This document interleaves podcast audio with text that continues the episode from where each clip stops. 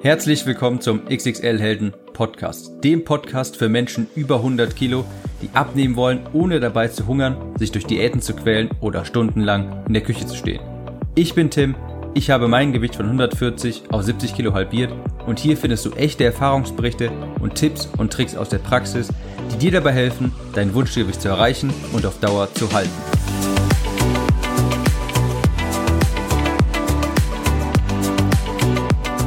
Hallo und herzlich willkommen zu dieser Episode des XXL Helden Podcast. Heute kommt der Podcast mal an dem Donnerstag. Das hat auch einen ganz besonderen Grund. Und zwar, weil ich am Dienstag bei der zweiten Nachkontrolle für meine OP war, bei meinem plastischen Chirurgen Dr. Matej.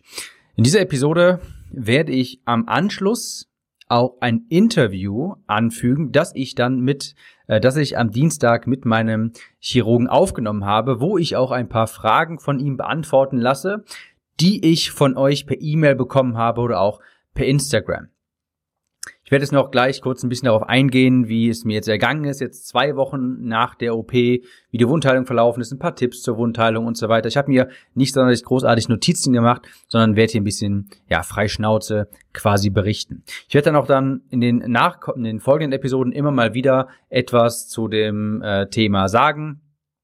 Aber es geht auch demnächst wieder mit den, ich sag mal, normalen Themen hier auf dem Podcast weiter.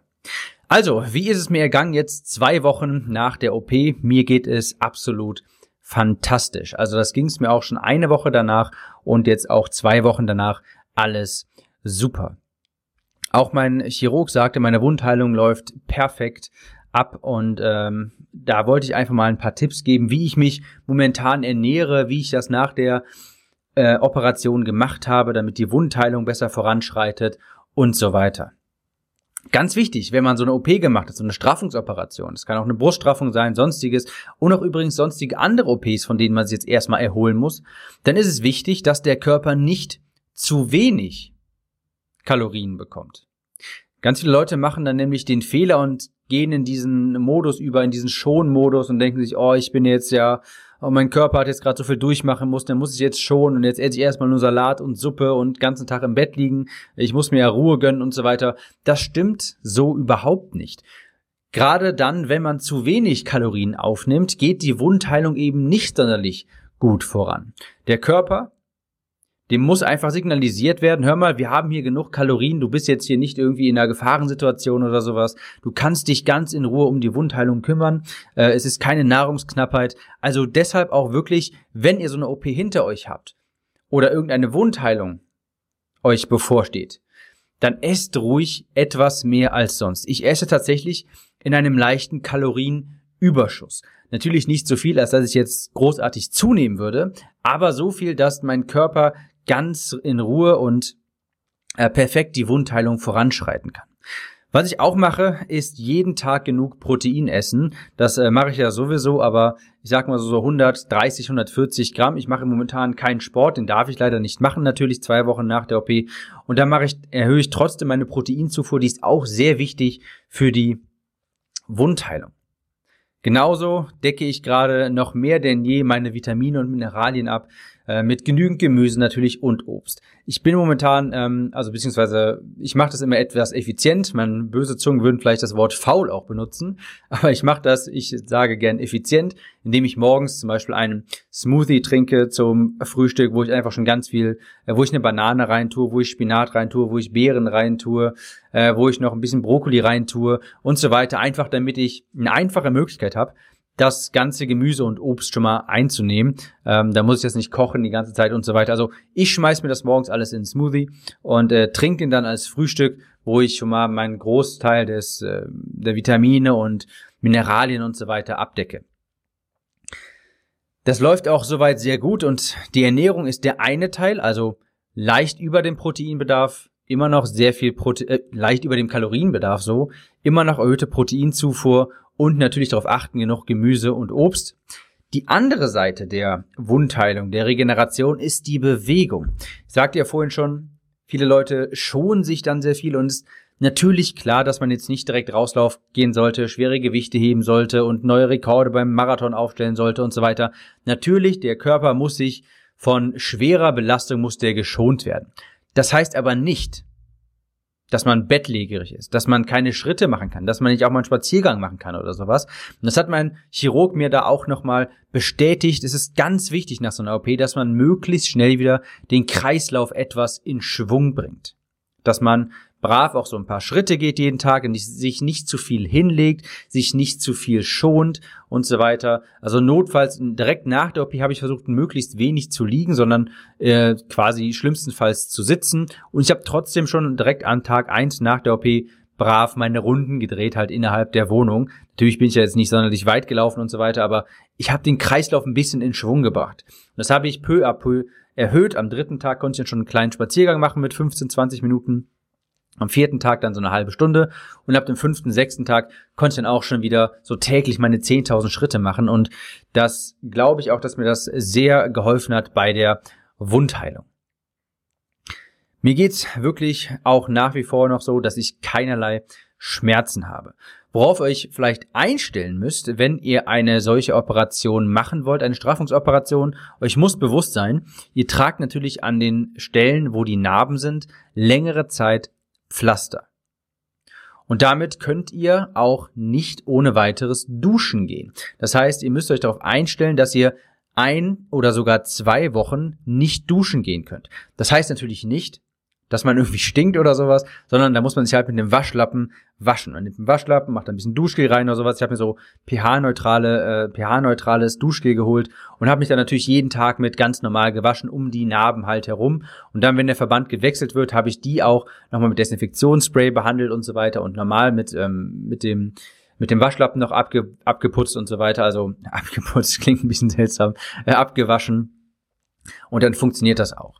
Kleiner Tipp, falls ihr so eine Straffungsoperation macht, dann kauft euch für die erste Nachbehandlung, also für die ersten, für den ersten Nachkontrolltermin, äh, Duschpflaster und gebt die eurem Chirurgen. Da kann er euch die nämlich auftragen. Mit denen könnt ihr auch duschen gehen und die halten ungefähr fünf, sechs Tage. Dann müssen die nochmal erneuert werden und ähm, ja, das ist noch als kleiner Hinweis. Duschpflaster kaufen, dann könnt ihr auch schneller wieder unter die Dusche. Aber es ist nun mal so, dass wenn man so operiert wird, hat man vielleicht auch noch offene Stellen am Körper. Und deshalb äh, muss man natürlich ein bisschen darauf acht geben, dass da jetzt nicht irgendwie so aggressives Duschgel drankommt oder sowas. Das kann natürlich, das ist natürlich nicht sonderlich gut. Deshalb auf jeden Fall mit Duschpflastern äh, arbeiten, mit pH-neutralem Duschgel und dann dürfte da auch eigentlich nichts passieren. Soweit zum kleinen Update. Wie gesagt, nach zwei Wochen geht's mir hervorragend. Ich spiele euch jetzt noch die Tonspur von dem Interview ab, das ich mit Dr. Matej geführt habe. Äh, da werden die da werden vielerlei Fragen beantwortet zur plastischen Chirurgie. Auch sowas wie, wenn ich einen Kaiserschnitt hatte, kann ich ja noch eine Bauchdeckenstraffung machen? Kann ich noch stillen, wenn ich mir jetzt die Brüste straffen lasse? Kann ich meine Brüste ohne Implantate und mit Eigenfett dafür straffen? Brauche ich unbedingt Implantate, wenn meine, wenn die Haut an der Brust hängt? Äh, wie teuer ist eine Bauchdeckenstraffung? Und so weiter. Also ganz viele Fragen, die ihr mir gestellt habt im Vorfeld, werden dort beantwortet. Ich werde jetzt also da rein überleiten, nicht wundern. Wir hören uns in der nächsten Episode wieder. Dass dieser Podcast endet dann relativ abrupt nach dem Interview, das ihr gleich hört. Bis nächste Woche. Ciao, Tim. Herzlich willkommen hier in Düsseldorf. Wir sind hier in der Praxisstätte von Medical One und neben mir sitzt der Zauberkünstler, der an meinem äh, Körper gewerkelt hat und über sieben Stunden, glaube ich, eine Bruststraffung durchgeführt, eine Bauchdeckenstraffung, eine Oberarmstraffung und eine Fettabsaugung an den Hüften. Das ist mein plastischer Chirurg Dr. Matej von Medical One. Dem konnte ich heute einmal ein bisschen Zeit stehlen, um eure Fragen, die ihr mir auch äh, gestellt habt, per E-Mail, per Instagram und so weiter, zu plastischer Chirurgie zu stellen.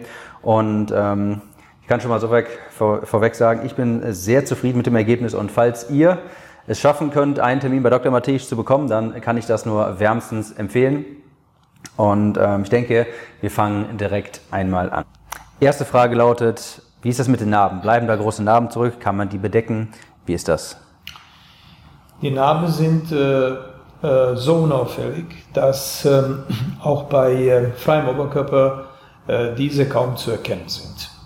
Die werden an den versteckten Körperteilen angelegt und sind nicht zu sehen.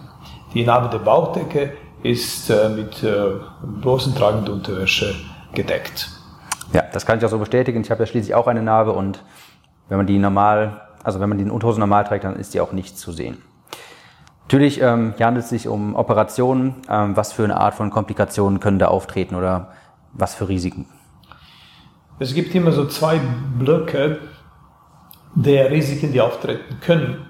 Allgemein, äh, die, die erste, der erste Block sind die allgemeinen, äh, allgemeinen Komplikationen, die bei jedem Eingriff äh, zu erwarten sind oder passieren könnten, äh, wie Infektwundheilungsstörung, Blutung, Schwellung und so weiter und so fort. Das sind so allgemeine Komplikationen und der zweite Block der Komplikationen sind ja die speziellen, die auf die bestimmten anatomischen Strukturen, wo die Chirurgie äh, durchgeführt wird, äh, angegrenzt sind. Äh, eine der Komplikationen ist zum Beispiel äh, eine Taubheit der Haut, die direkt postoperativ vorübergehend auftritt. Eine andere Komplikation wäre es die Narbenbildung, wie ich schon mal gesagt habe, die kaum äh, erkennbar ist. Und je mehr die Zeit vergeht, umso weniger äh, man sie sieht. Schwellung, Neigung, äh, Blutergüsse können entstehen, die in den nächsten zwei bis vier Wochen postoperativ verschwinden. Okay, super. Ähm wie lange muss man im Krankenhaus bleiben nach so einer OP? Ich nehme an, dass es, nehmen wir mal an, die, ich sag mal Bauchdeckenstraffung, das ist ja wahrscheinlich unterschiedlich von je nachdem zur OP. Nehmen wir mal als Beispiel die Bauchdeckenstraffung, wie lange muss ich da im Krankenhaus bleiben?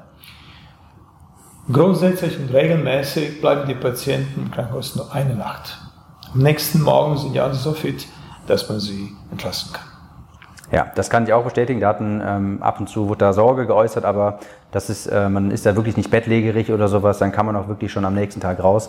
Ähm, das ist auch kein Problem, kann ich auch so bestätigen. Das war bei mir auch nicht anders und äh, es äh, war auch überhaupt nicht schlimm. Sie haben jetzt eine ganz wichtige, mal ganz kurz ein, einen Hinweis, einen ganz äh, einen wichtigen Satz gesetzt. Die Mobilisation, die frühe Mobilisation ist A und O. Wenn alles in Ordnung ist, wenn der Patient kreislaufmäßig stabil ist, das allererste, was er machen soll, ist mobil zu, zu bleiben. Ja. Aufzustehen, laufen. Genau. Äh, nicht zu viel zu liegen, Nein. schlimmstenfalls zu sitzen und dann auch schon mal brav seine paar Runden drehen, wenigstens genau. ein paar Schritte. Ja. Dann äh, eine Frage, die auch sehr häufig kam, war, wenn ich jetzt hängende Haut an mehreren Stellen habe, sagen wir mal Beine, Bauch, Po oder sowas oder auch deine Brust, macht es dann Sinn, das irgendwie alles in eine OP zu legen?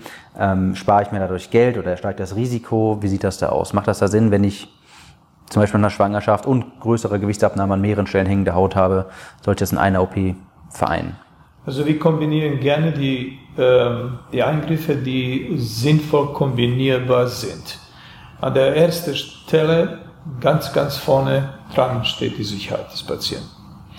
Wenn ich halt einschätzen kann, dass die ähm, Änderungen, die notwendig sind, chirurgischerseits zu machen, äh, eine gewisse ähm, Zeit nicht übers über, überspringen und ich dann in eine gewisse Zeit mit ähm, ähm, äh, chirurgischen Maßnahmen so weit kommen kann, dass sie dem Patienten äh, an verschiedenen Körperstellen helfen kann, dann tue ich es alles in einem. Äh, ist der Ausmaß äh, eines Eingriffes zu groß? Es kann natürlich sein, dass bei exorbitanten Bauchdeckenplastiken nur die Bauchdeckenplastik gemacht wird und in einer zweiten Sitzung, in einer dritten Sitzung dann die anderen Körperteile. Äh, meistens ist das so, dass äh, bei Body Shaping, nennen wir das, also bei der Formung eines Körpers nach dem Gewichtsabnahme bei den jüngeren Leuten, äh, mehrere Eingriffe ähm, angereiht werden können, sodass man dann schneller wieder fit und gesund wird. Mhm. Das ist also immer so ein bisschen aus, abhängig davon, wie ist die Ausgangslage, wie ist der Gesundheitsstand und so weiter. Äh, Alter sagten Sie ja. Genau. Äh, sonst ist es aber, wie Sie sagten, auch prinzipiell möglich. Da gibt es ja auch, ähm, ich weiß nicht genau, aber ich glaube, das heißt sowas wie Mummy Makeover extra für so äh, Mütter zum Beispiel nach der Schwangerschaft, die zum Beispiel hängende Brust haben und hängenden Bauch und so weiter. Das kann man dann, wenn die gegebenen, wenn die Voraussetzungen gegeben sind, auch in einer OP äh, durchführen. Dann ist noch die andere Frage, spart man sich dadurch Kosten, wenn man alles in eines legt? Auch. Ja. Das ist nicht die primäre Faktor, es ist ja für viele natürlich ein, ein gewisser Anreiz zu fragen, ähm, Herr Doktor, wie, könnte ich noch diese oder jene Körperteil noch dazulegen, dass das auch äh, im Rahmen der Möglichkeiten bleibt und auch letztendlich äh, äh, auch die Kosten nicht zu exorbitant werden. Ähm, müssen Sie sich jedes Mal vorstellen, wenn der Patient neu operiert, zu neuer Operation kommt, kommen die Kosten der Narkose und des Aufenthaltes auf einen zu. Die dann natürlich durch einen Eingriff wiederum im Rahmen des Möglichen und äh, der Berücksichtigung der Sicherheitsfaktoren dann gemacht werden kann. Ja, sehr gut. Ähm, auch noch, was viele interessiert hat, ist, wie lange dauert denn so eine vollständige Heilung nach der OP? Eine Wundheilung dauert etwa 14 Tage. Der Patient muss sich aber vier bis sechs Wochen mindestens von den groberen, größeren körperlichen Einstrengungen, Belastungen schonen. Okay, ja, das ist bei mir auch so. Äh, Fitnessstudio auch eins meiner großen Hobbys, da muss ich jetzt leider erstmal pausieren, ja. aber das ist nun mal so. Das kommt ja wieder, da ähm, mache ich mir auch keine Sorgen.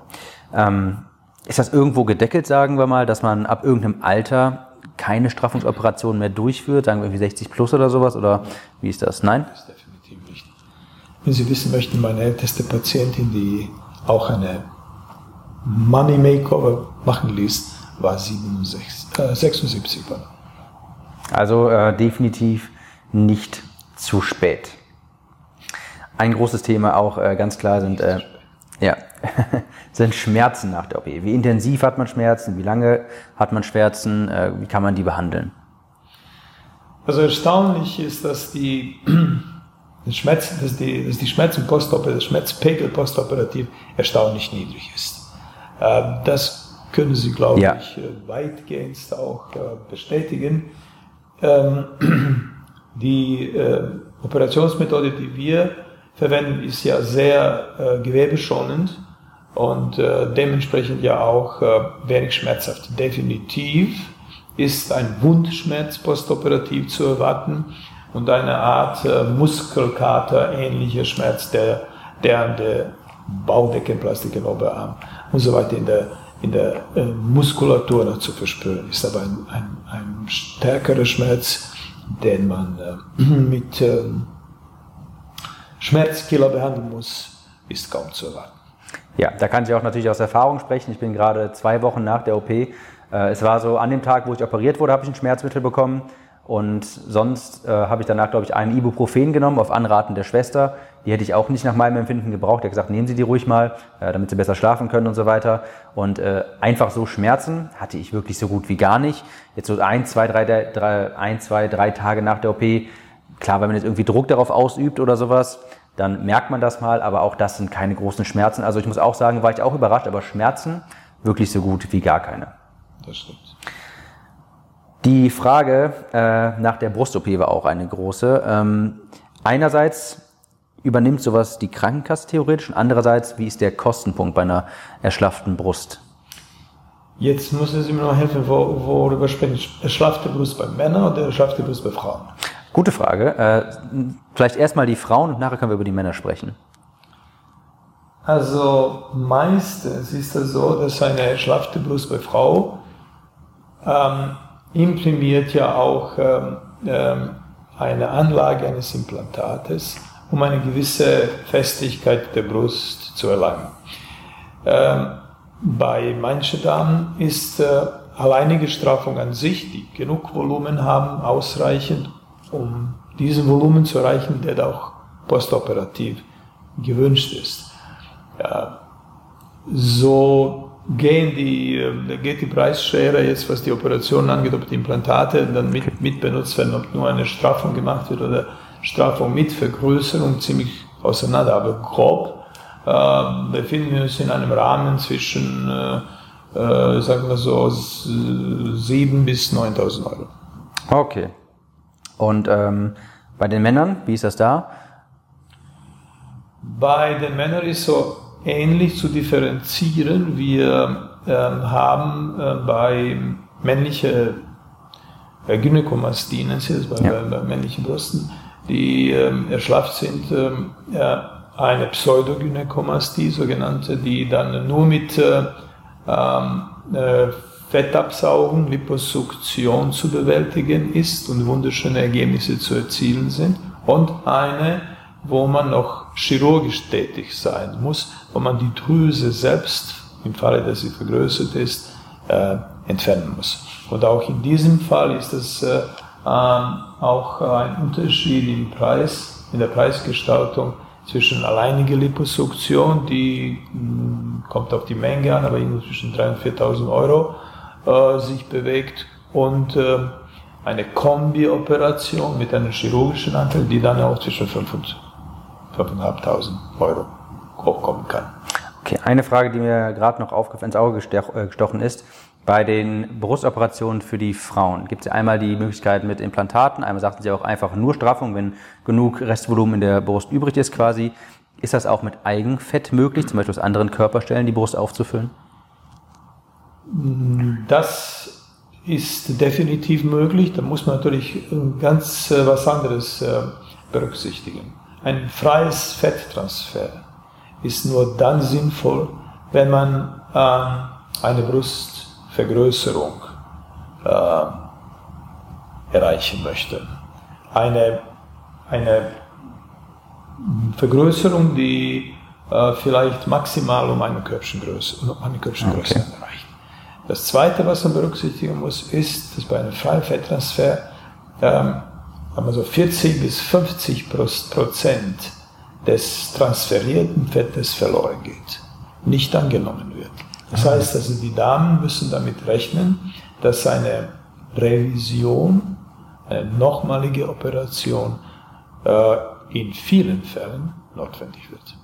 Ah, okay, also Damit erhöhen sich auch die Kosten und so muss man dann auch irgendwo zwischen ähm, äh, Implantate, was auch gewisse Komplikationen an sich bringen, äh, und auf der anderen Seite Eigenfetttransfer muss man dann entscheiden in einem persönlichen Gespräch, ähm, wie, wie es gerade einem, ähm, einem passt.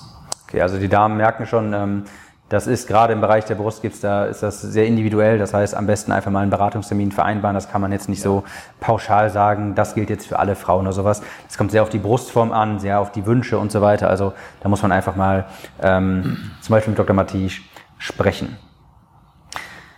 Wie sollte denn mein gesundheitlicher Zustand bzw. mein Gewicht sein, bevor ich mich so einer Bauchdeckenstraffung unterziehe? Sollte ich nahe meinem Wunschgewicht sein oder? Genau so ist es.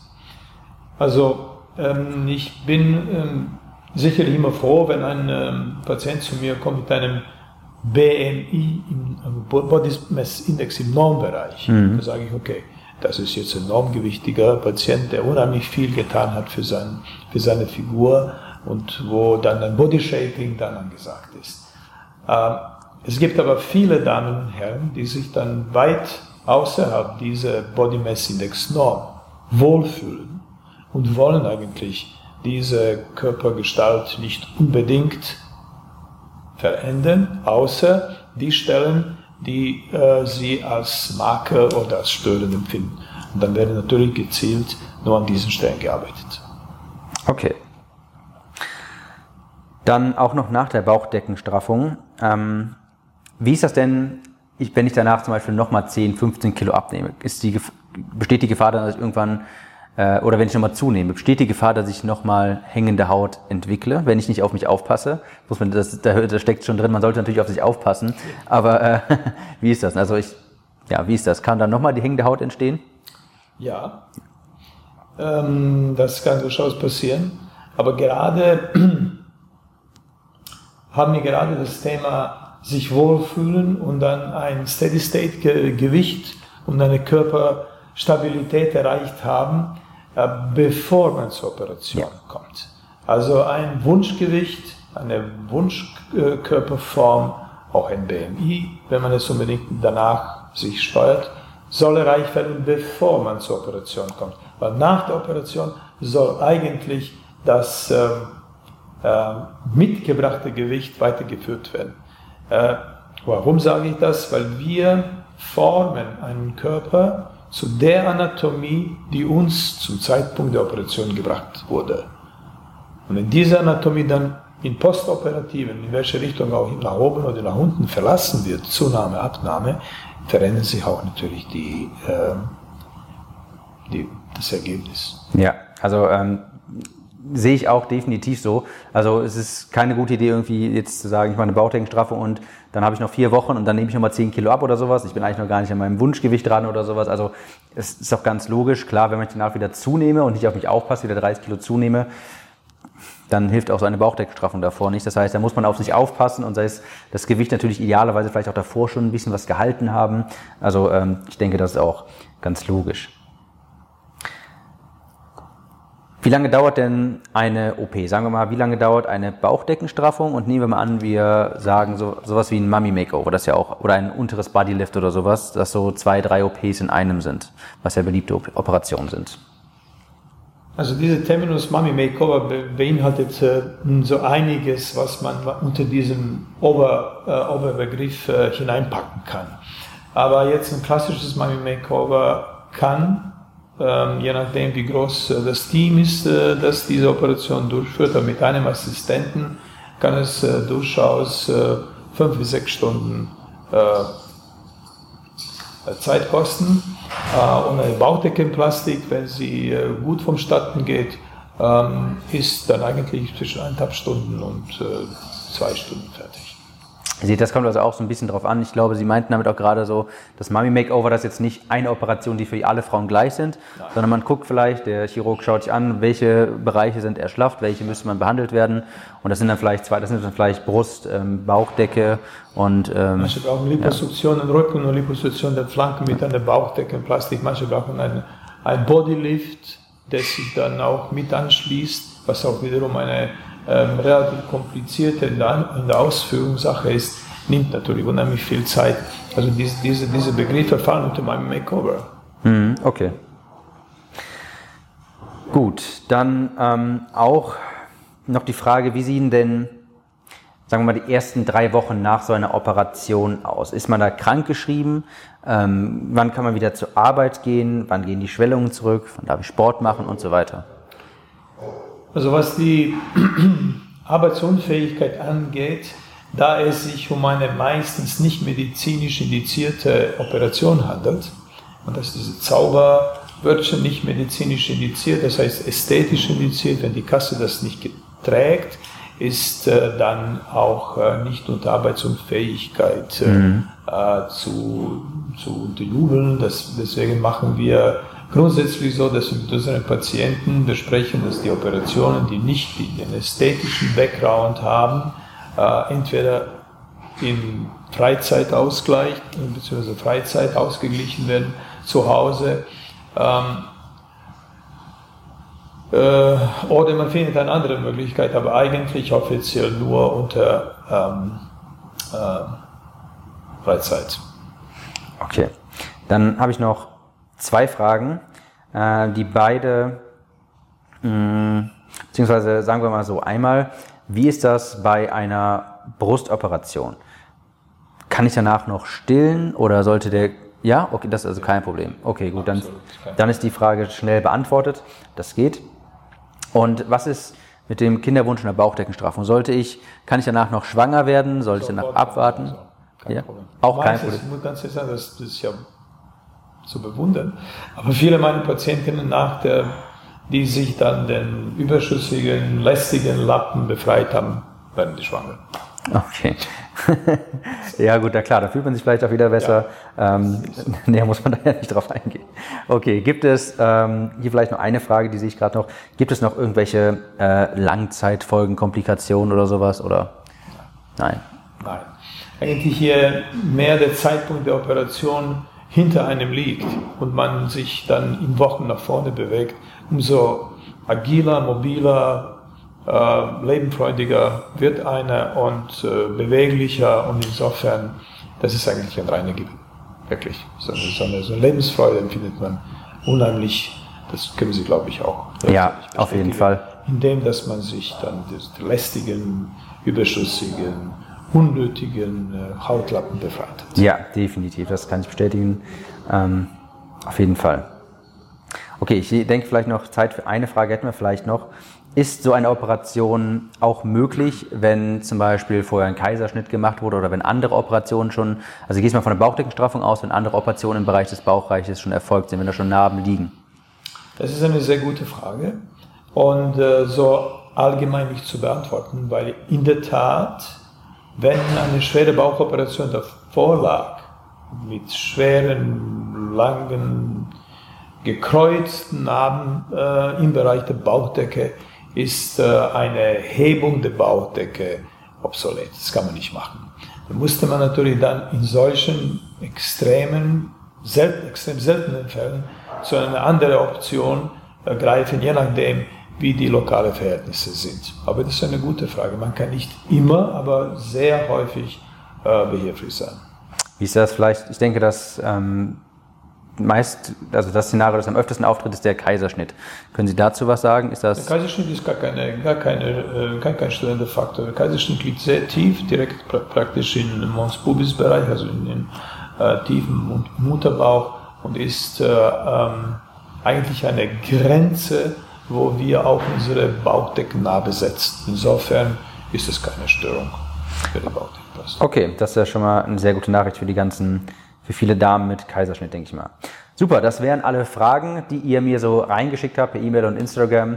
Äh, ich hoffe, ihr habt jetzt wesentlich mehr Informationen dazu.